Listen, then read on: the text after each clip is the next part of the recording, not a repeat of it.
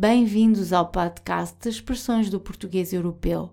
Para saber mais, visite o nosso site sayitinportuguese.pt.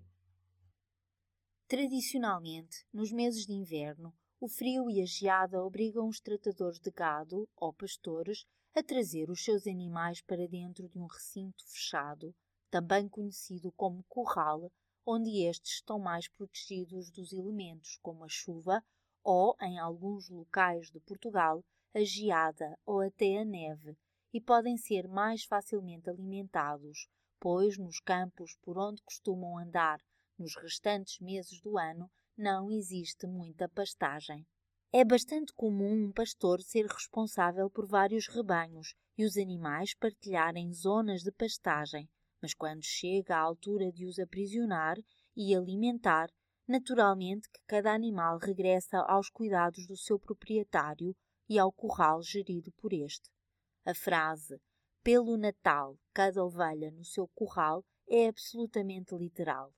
Em dezembro, ou melhor dizendo, no pino do inverno, os animais que estavam a alimentar-se livremente ou a pastar em diferentes zonas onde existissem boas pastagens regressaram a casa ou ao seu curral. Como a sabedoria popular se baseia muitas vezes em factos ou eventos do dia a dia e adapta-os ou transforma-os para descrever outras realidades, esta particularidade do cuidado dos animais no inverno adquiriu um novo sentido e ganhou o estatuto de provérbio. Em Portugal, as festas que estão associadas com a celebração religiosa do Natal católico são consideradas como eventos exclusivamente familiares. Este é o momento em que todos os membros de uma família, mesmo aqueles que pertencem ao círculo mais alargado, como tios e primos, se reúnem para conviver frequentemente à volta de uma mesa repleta de comida. É muito raro que pessoas externas à família, sobretudo aquelas que não têm qualquer laço de sangue, sejam convidadas para o almoço, o jantar ou a ceia de Natal.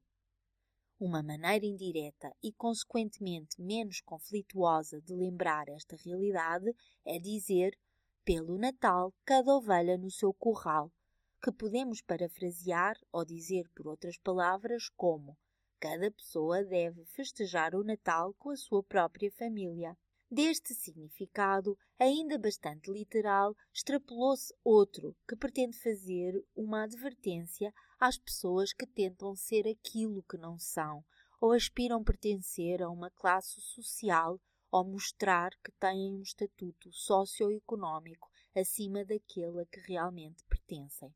O idiomatismo cada macaco no seu galho não faz referência ao Natal, mas tem exatamente o mesmo significado. No Brasil, a expressão cada macaco no seu galho apresenta um segundo significado para além do atrás descrito. A frase é o título de uma música da autoria do compositor e sambista baiano Riachão, que foi popularizada pelos cantores Caetano Veloso e Gilberto Gil, quando a escolheram para assinalar o seu regresso ao Brasil depois do período que passaram no exílio devido à ditadura militar que existia no seu país. Na letra da canção, a frase pretende aconselhar as pessoas a fazer o seu trabalho sem interferir ou intervir no trabalho dos outros, ou a reconhecer o seu lugar na hierarquia das coisas e a não se intrometer, se imuscuir ou se meter em assuntos alheios que não lhes dizem respeito e não são da sua competência. Outras frases usadas neste contexto, sobretudo no Brasil, são cada um na sua e cuida da sua vida que eu cuido da minha. Em Portugal, existe a advertência, ou mais frequentemente o rebate ou ameaça verbal mete-te na tua vida. Usamos esta frase quando desejamos dizer a alguém que a sua opinião ou juízo de valor não é bem-vindo e queremos dar por concluída a conversa. Na semana passada, colocámos online um ficheiro áudio errado, pelo que pedimos as nossas mais sinceras desculpas. Já está disponível a versão devidamente editada. Obrigada por ouvir o nosso podcast. Poderá encontrar mais informação sobre este e outros episódios e fazer o download da transcrição do áudio no site sayitinportuguese.pt.